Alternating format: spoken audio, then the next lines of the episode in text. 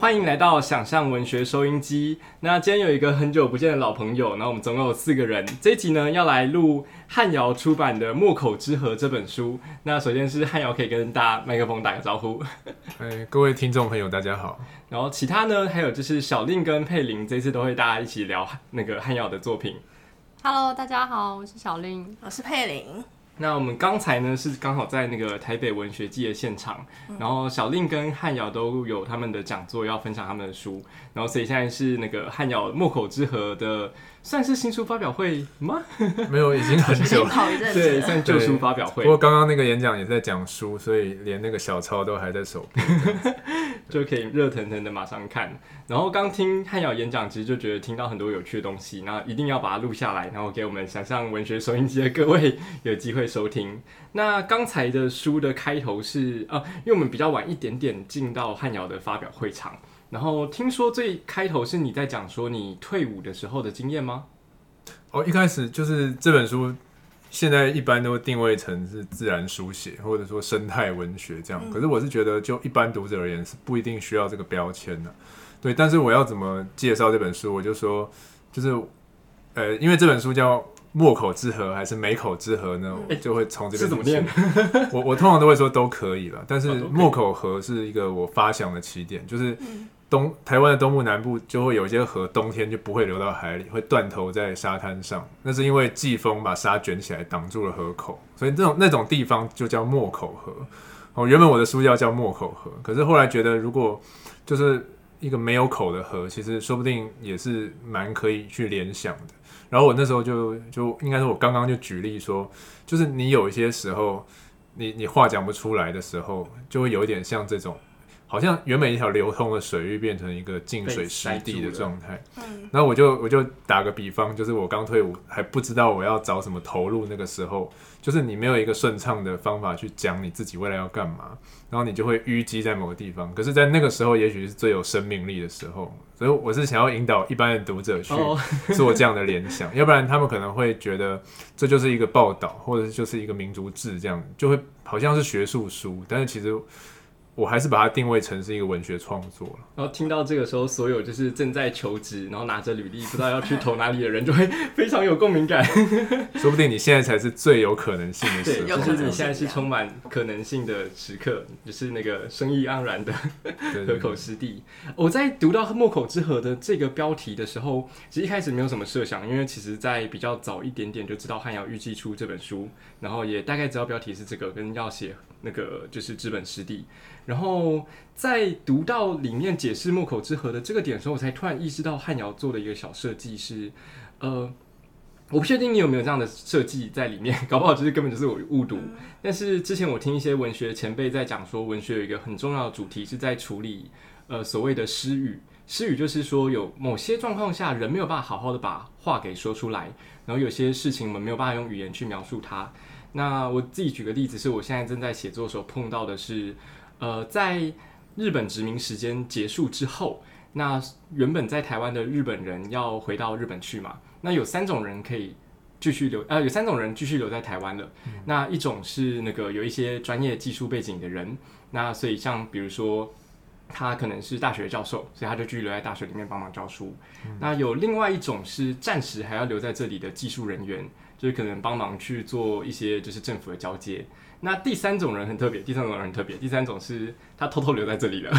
对，那我读到的一个案例让我蛮感动，是呃，她是呃跟台，她是一个女性，然后跟台湾人结婚，可是结婚之后，小孩就一直很纳闷，说为什么妈妈在家里有三四十年从来不讲话？然后因为原因是因为她如果一旦讲话，就会被发现她是日本人，那就会被抓去遣返。然后这种就是文学性的现场，我们就会觉得它是一个。呃，失语的现场就是有某些话大家说不出来。然后之前我比较接触到是在白色恐怖啊，或者政治方面会有这样的处境出现。但是莫口之后，我发现很有趣是，还有刚讲讲座的时候，我听到一个关键字是，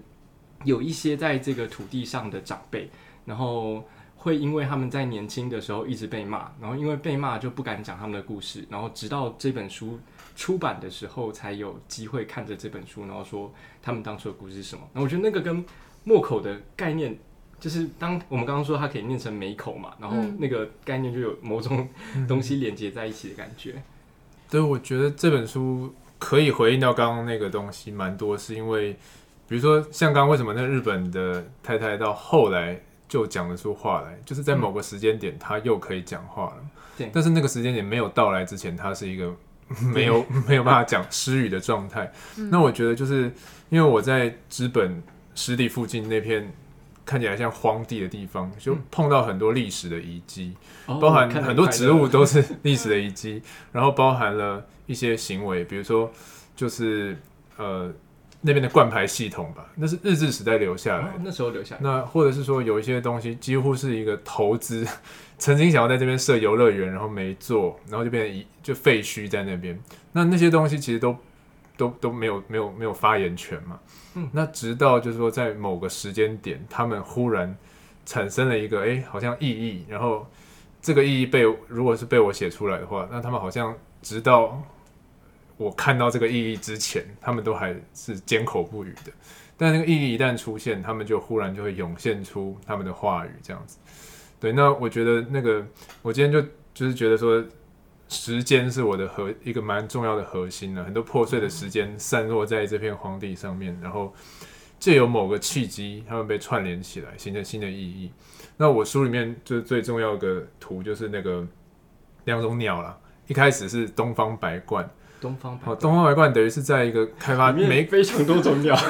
就是数人至少有二十几种，甚至上百种吧。你你看翻开第一页的插图，那个东方白鹳是连接众人的一种鸟，因为这边没有被开发，然后。等于是没有被活化的状态的这个鸟降临，大家忽然觉得很难的是因为 这些鸟的插图底下不会标说它叫什么名字。对，所以可能东方百怪了解，大家手边有书的话就可以放进来看看。然后，然后封底就最后也有一种鸟，是我个人意义上的那个意义串联的点，就是那个叫做花泽狂的一种鸟，一种猛禽啊，很像老鹰这样子。那它们的出现就是代表，就是说你看起来很散乱的东西，其实是它的栖地。所以当我一看到他们，我就忽然意识到说，这边虽然很多是人为的遗迹、外来入侵种啦，然后可能是投资失败啦，可能是灌排系统失 的，对各种好像是失败或者说被丢弃的东西，可是，在那个鸟的降临的那瞬间，好像同时都发出了一个生态的论述这样子。所以我我觉得那个美口或是失语的状态，确实是跟你刚刚说这些历史人物都非常有。非常有关联。那但是我面对的可能是非人之物这样子。然后我注意到一个很有趣的点是，呃，有一个章节让我有一种就是 在听生在听汉瑶生态导览的感觉。然后那个章节汉瑶会用很多的词，就是比如说，就是现在我们。一起走到一个就是太阳没有那么晒的那么严重的小径，然后或是我们现在一起看上河口的某个地方，那那里有什么样的植物？嗯，对，然后就有一种听大听在导览的感觉。那那个章节有一句话是汉瑶说，就是就是呃，我我特就是它是一个很小段落，然后它是你是写说那个呃，你想要说。这里的一个故事，然后我们通常预期是说故事的话，可能是比如说，哎，糖厂的某个老板怎么了，然后或者比如说什么罗马时期的某个皇帝怎么了，然后结果汉瑶说，就是呃，让我来跟大家介绍一个故事，后面接的是就是在那个冲击站平原的植物是怎么流变的，然后就让我觉得很有趣，对啊。对这本书很基本上章节就是植物嘛，它是我觉得是以植物来当做一个核心了。应该就是我看到很多东西，可是我要用什么样的主轴把它串起来？那我觉得植物是一个，因为植物它它代表某种空间感很少有动物可以代表空间感嘛。哦，就连猫也是走来走去的，所以 它已经很固着，会到处跑。但是比如说银河欢的的灌丛就是一个空间，对，田根子草的。那个河口就是一个空间，海岸林是一种空间嘛。那植物它也，我在这本书里面也把它赋予时间感，就是它是有个年代的。比如说你刚刚说那一大段，这个我们没有，可能不一定有注意到。这如果读的比较快，就就你刚刚讲的那个一大段的解说稿那一章叫《银河欢》嘛。啊，银河欢是台湾，比如说一九五零年代开始引慢慢引进的一种就是经济作物，原本有拿来烧柴，原本拿来造纸。结果后来反正都没用了，那就散到野外。然后它繁殖能力非常的强，所以就形成了大面大面的银耳欢的灌丛区这样子。哦，那就是它是一个历史的遗迹，它是被丢弃的一个历史的残余，但是它扩张了自己，变成一种，就是它既有年代感，然后它它也有就是空间感的一种一种场景了。所以就是每一章的那个开头，我还会画一个场景，基本上就是植物的场景。可是就是我里面当然写很多人的故事或者是历史，可是我觉得就是可以用一个植物来把它串联起来。因为它毕竟就是发生在这样的一个时空背景里面，所以就是等于是用植物来归类的的七个篇章这样子。对，这非人的故事。我看到一个很有趣的是，那个呃，你在讲也应该也是同一个篇章里面，然后在介绍那个资本湿地的时候，会发现一个小小的困境是，呃，当你要去找资本湿地的一些原生物种的时候，发现很多都是。外来种的入侵，然后如果跟来参加生态官访的，就是的学员们 介绍的时候，可能你要指着这个植物，然后说就是哦，它的根部有毒，然后它是什么东西，就是来自外来品种，哎，那个叫什么？就是就是银河环，银 河就是银河环，对对对。然后呃，就变成说，就是跟大家介绍外来种也好像有点怪。然后在书中你用了一个叙述是说，这样就跟 Google 有什么差别？然后那时候就想，难道汉瑶是建立了一个巨大的植物维基百科在自己的脑袋中吗？就觉得很厉害，对啊。然后，但是那那个状况下，你们后来怎么样去找到那个生态导览的突突的特别的点？应该是说，我们常常在做自然解说的时候，我们想要去找自然植物来当解说的素材。可是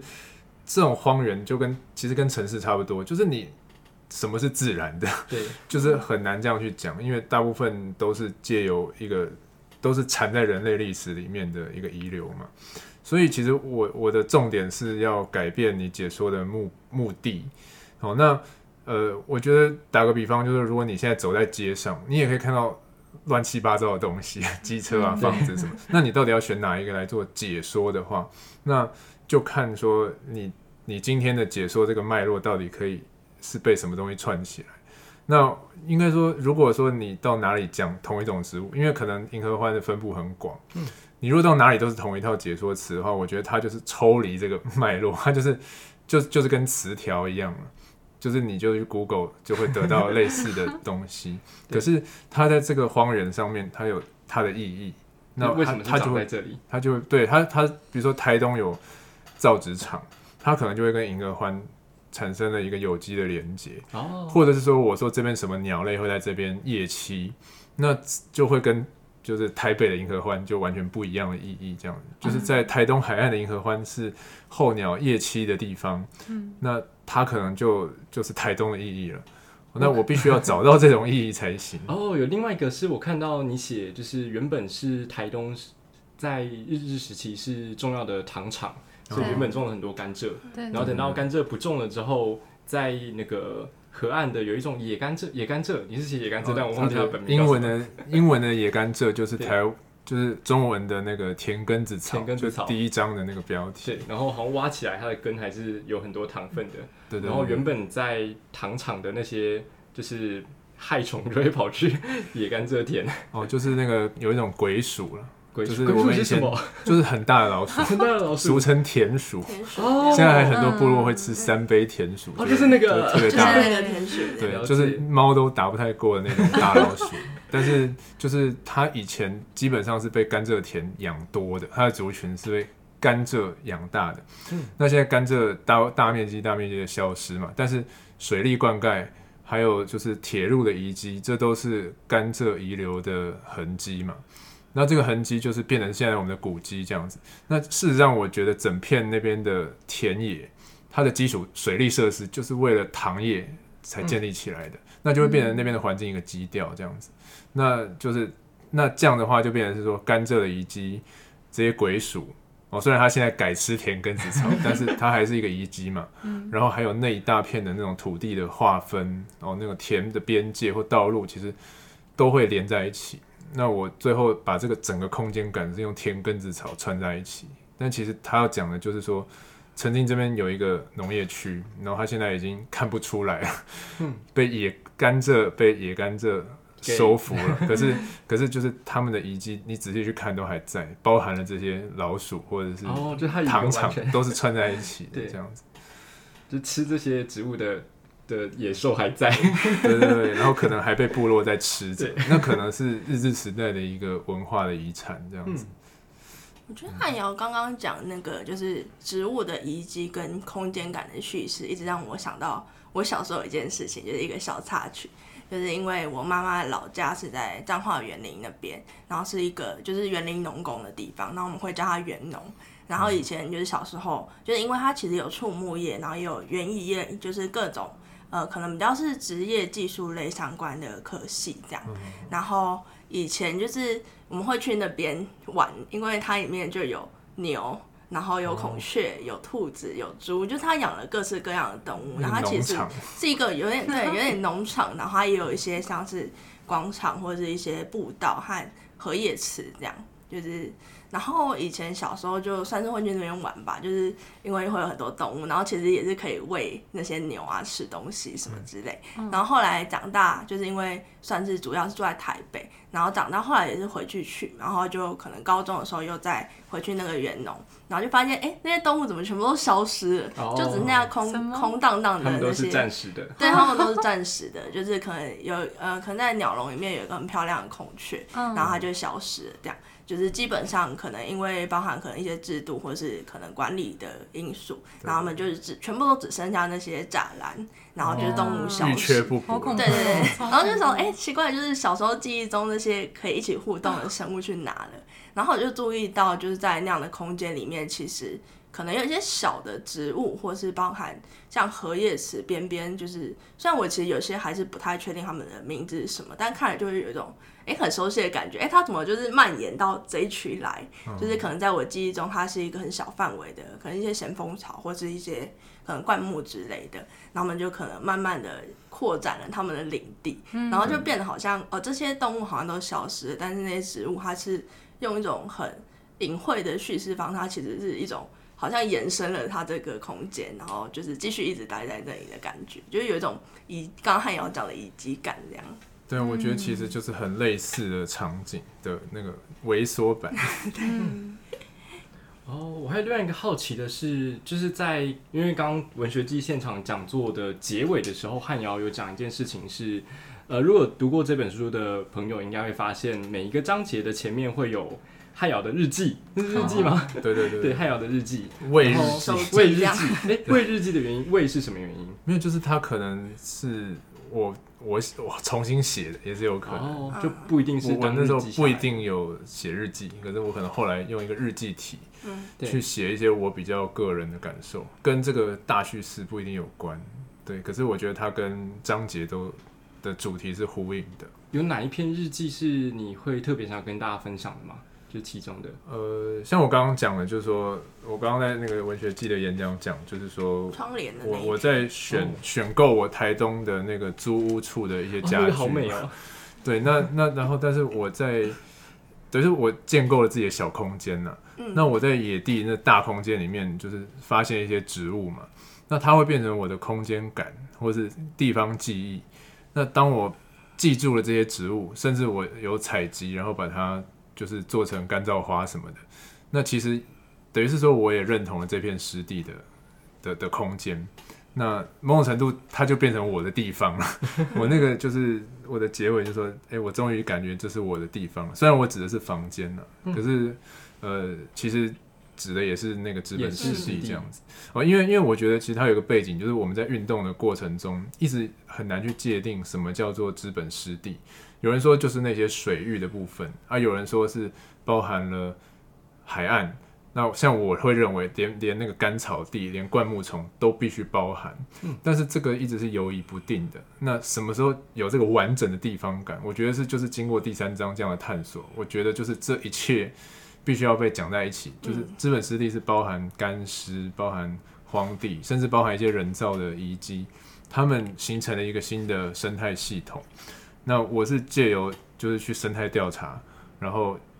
等于是我认同了资本湿地就是这样子。那我终于觉得这是我我认同的地方了。这种感一部分是我的湿地了。对，那等于是说这篇日记 小小的日记就是一个大大的探索的一个缩影吧，有点像是刚刚佩林就立刻讲出了一个私我 私人的记忆，私我的。可是其实你看这两个东西放在一起会有意义吗？对我想要呈现的是，等于是说你反过来说，你也可以说借由你了解资本湿地的民族制或者它的野地的状况，你你可不可能在自己生命经验中找到一个类似的互文性的一个经验？那如果是的话，那其实。说不定你也在进行了一种生态探索，只是你你在探索的是你的杯子、盘子、你的家具，这样就是反过来说也成立。对。不过我觉得，就像你刚刚讲，它它可能会需要很多种观看进入。对对。因为像我不会看植物，我进去我就不知道，哎，植物是可以看，它可以怎么看？可以怎么看？对，就我们看到那个路边的呃野甘蔗。田根草，田根草，我们就完全不知道那是田根草。然后看到那个很大老鼠，我们觉得啊，这边有大老鼠，然后完全不会有汉瑶这样子的眼睛可以去看。对，然后那个老鼠背后的背景，可能就是像刚刚说的产业嘛，或者是除了嗯嗯植物的植植物之眼，或者是嗯历史之眼、产业之眼，就是你要能够被人家带进那样的切入的那个目光，是其实还是需要引导的。所以我觉得这本书它其实后续能够产生更多的引导互动，它其实就是一个。入门的敲门砖，不然其实进到那样的一片荒地，我们连植物都不会认的人，只会所有在跑都叫做老鼠，或者所有在爬的都叫做什么的话，就是虽然还没到这一集的节目结束，但我觉得此时非常适合插入 鉴真文学营广告。好，真的，请叫汉瑶来。那这么好的文学讲师跟生态内容的解说，在哪里可以听得到呢？好，就是四月底，四月二十九开始，我们会有为期九个月的一个，等于是大型营队。它有点像是系列演讲，但是还有读书会，还有线上的那个书写的咨询，然后还有野外的导览，哦，就是各种敲门砖就对。它叫做见证环境文学绕境。我觉得原本要是一个营队，现在几乎是跟全台湾的很多独立书店合作，变成一个像妈祖绕境的活动。好，所以你可以搜寻，比如说。环境文学，然后呃，黄汉尧，或者是还有中有很多作家有参与其中，会在底下的连接直接点进去，哦，底下的连接，对 对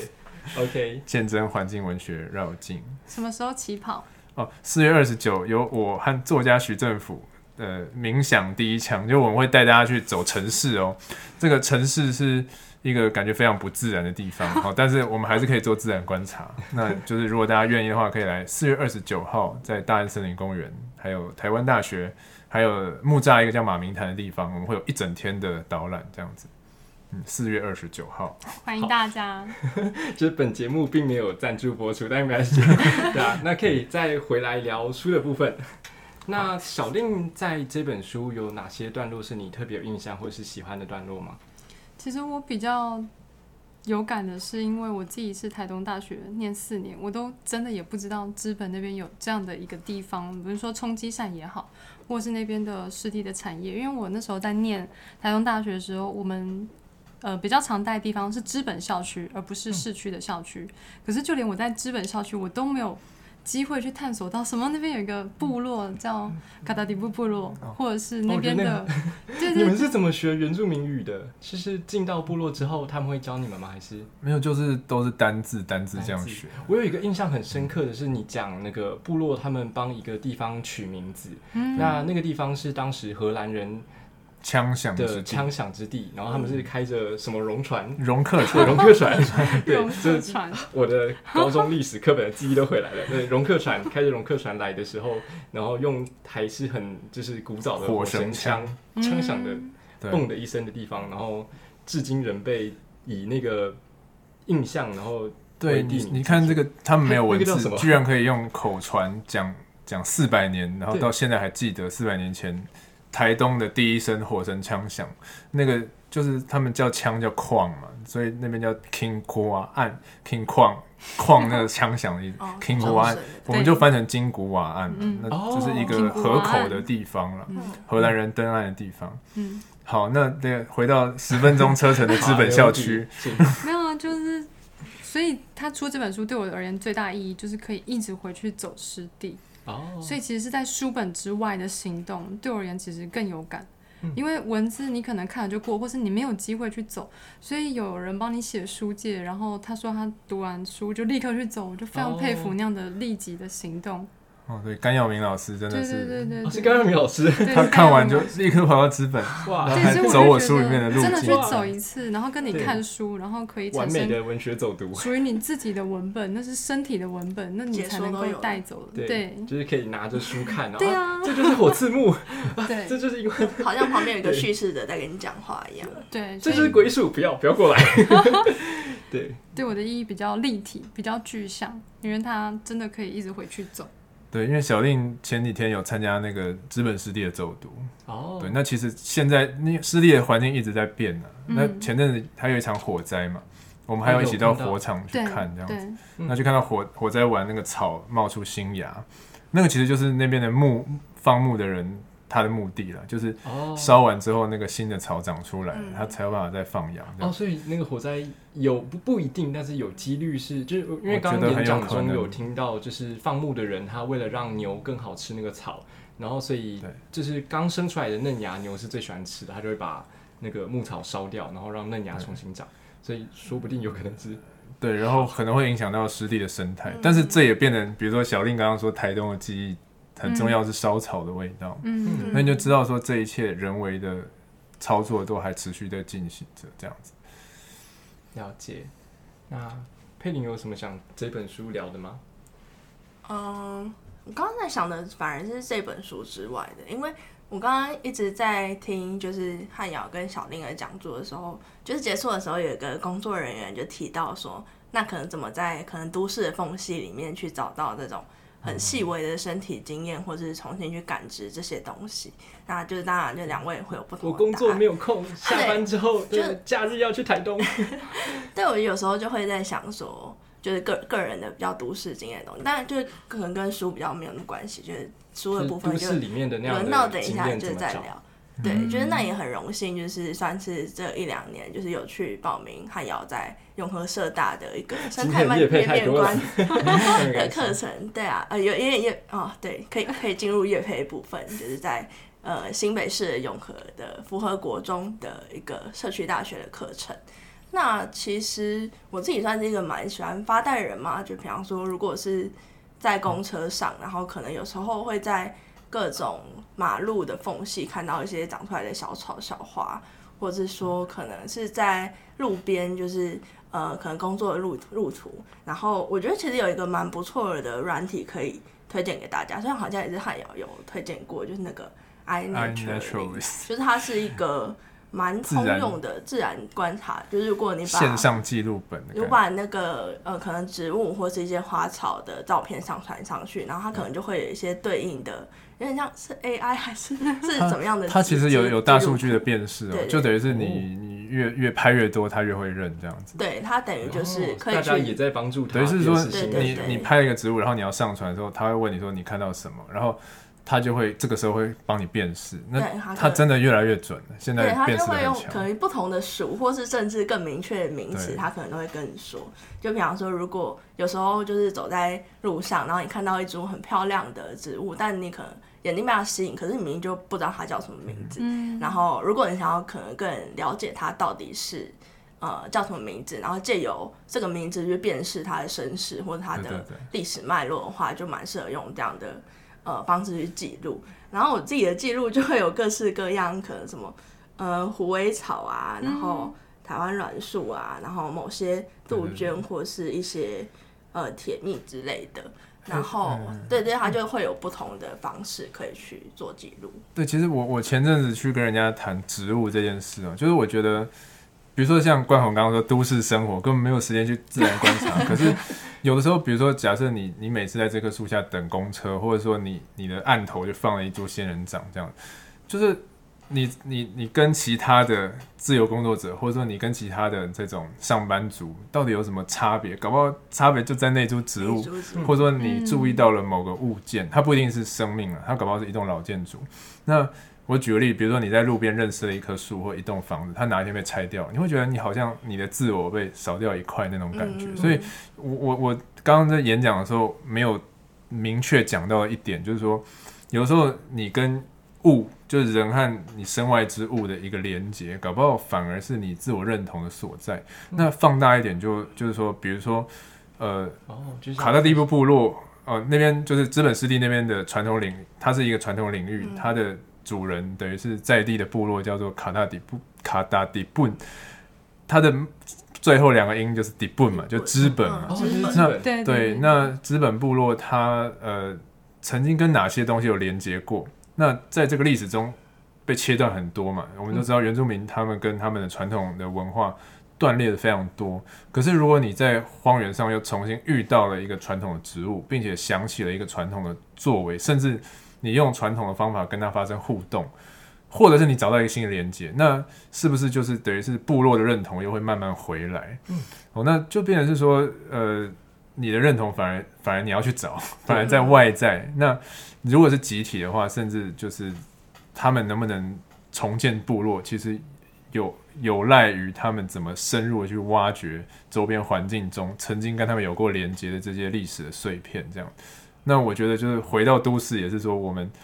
如何找到我们熟悉的环境，因为都市环境一直变迁嘛。有的时候真的就是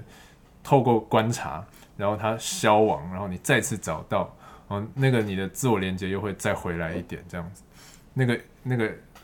你你与非人之物的那个一瞬之光，有的有的时候是有的时候是你自我认同的起点，甚至是集体认同的起点。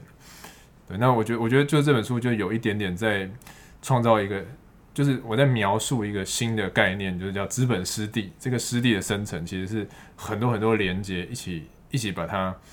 长出来，一起让它活出来。这个认同真的是我亲眼见到它从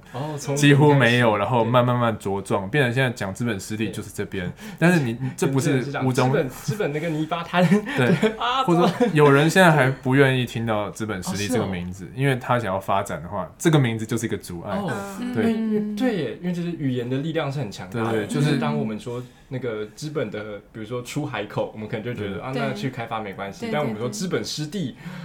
开发起来就严重了。变成你要怎么去找到一个叙事去讲述这一切？对，那你怎么去认同“资本湿地”这个词？其实是有很多很多东西必须要存在，比如说水鸟，比如说植物，那比如说荒原上，比如说干燥的地的植物，也不只是水边这样。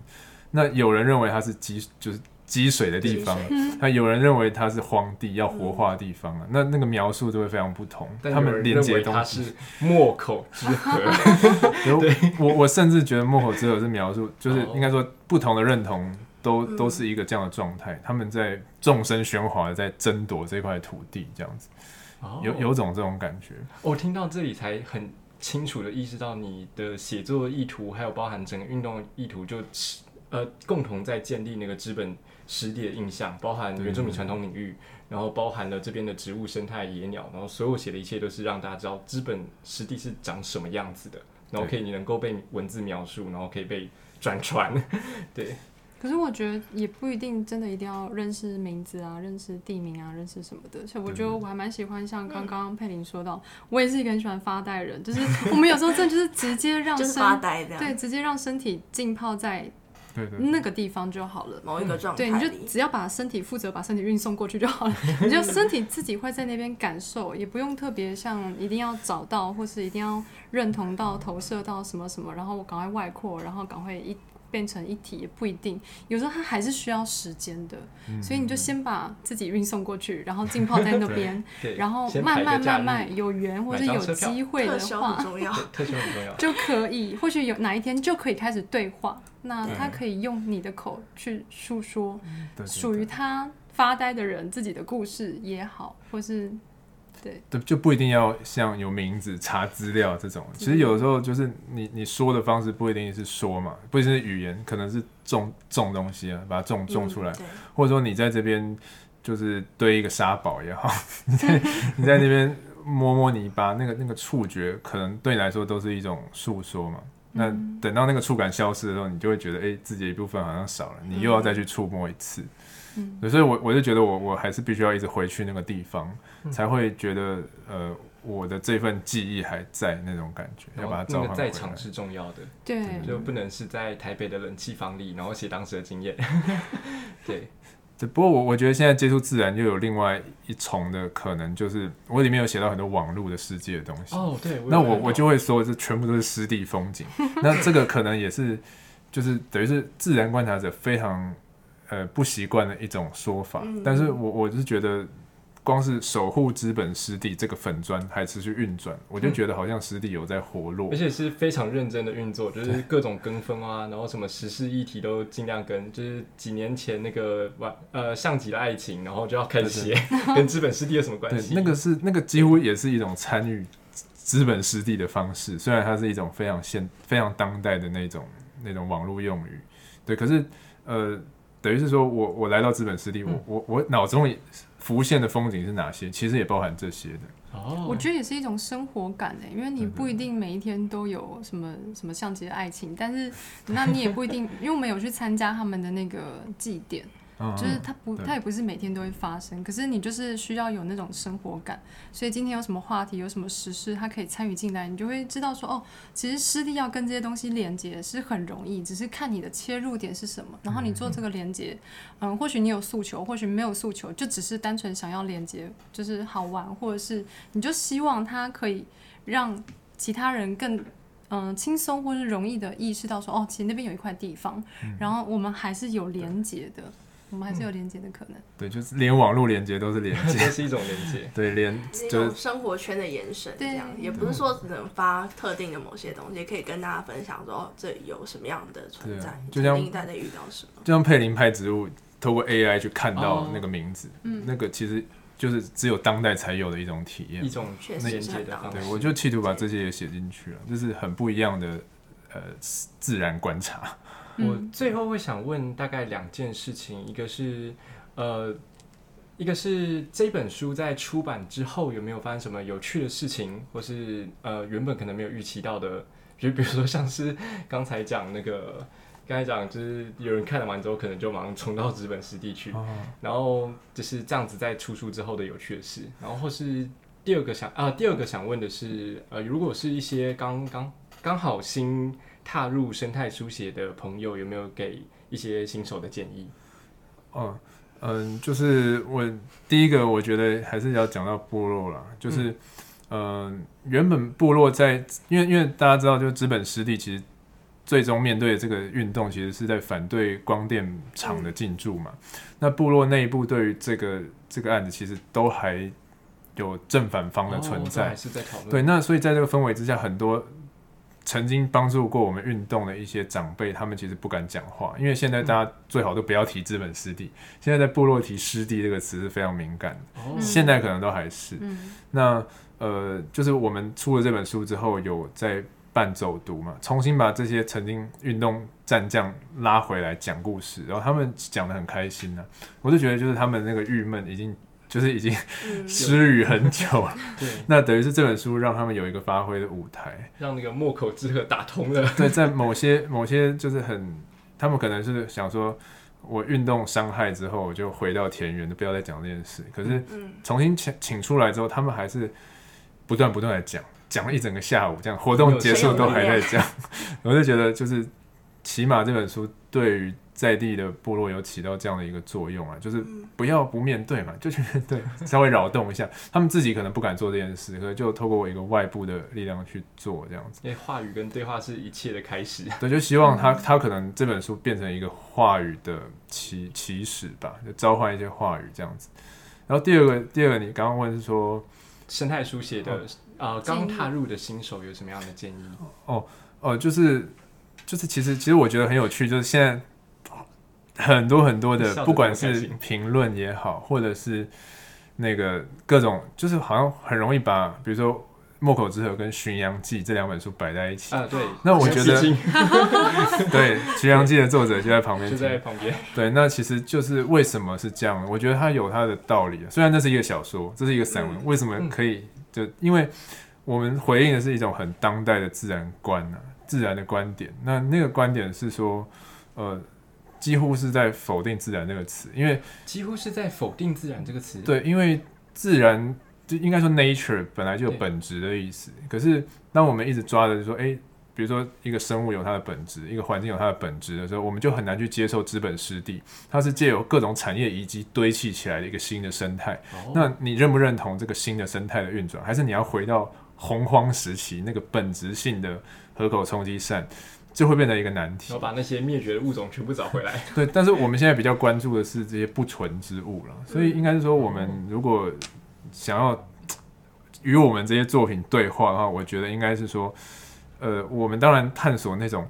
非常纯净的高山、森林、荒野都很好，可是不要忘记，说现在整个行整个地球已经开始都在都市化了，他们叫做行星，整个行星都在都市化的时候。你面对一大堆不纯之物，那你要把这些都当做垃圾不屑一顾，要重建那个原来的生态，还是说其实